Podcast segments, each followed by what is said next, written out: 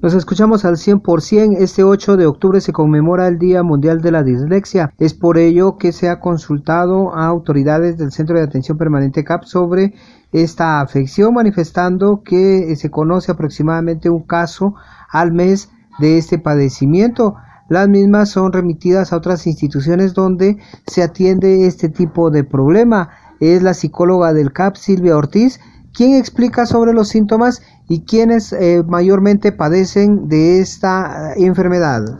Eh, bueno, pues básicamente, ¿verdad? Es una dificultad que se tiene em, por que las personas no pueden leer.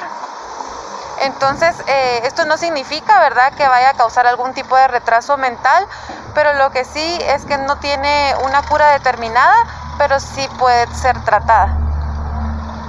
¿Esto común o de alguna manera no eh, pues digamos, la población que se ha atendido directamente aquí en el CAP, ¿verdad? Ha sido muy poca.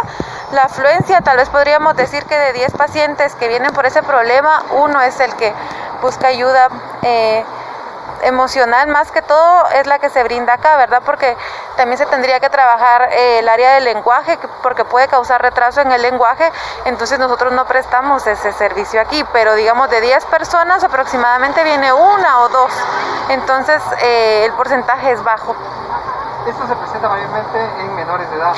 Sí, ¿verdad? Eh, puede ser identificado desde antes de la edad preescolar eh, sería lo ideal porque se podría tratar, ¿verdad? Entonces no habría mucha dificultad en que las personas o los niños tuvieran esta afección. ¿Y cómo se puede diagnosticar? Por ejemplo, un niño que le cueste em, hablar, que no pueda pronunciar bien las palabras, que tenga dificultad en el tono al momento de expresar algo. Em, posteriormente, ¿verdad? Eh, algo muy importante es mencionar que en la escuela, ¿verdad? No va a tener esa capacidad de retención, sino que va a tener fuga de ideas, se le, se le va a olvidar o le va a costar procesar la información. Entonces lo ideal es detectarlo a tiempo para que el niño, ¿verdad? O la niña pueda ser tratada. Regreso a cabina como nos escuchamos.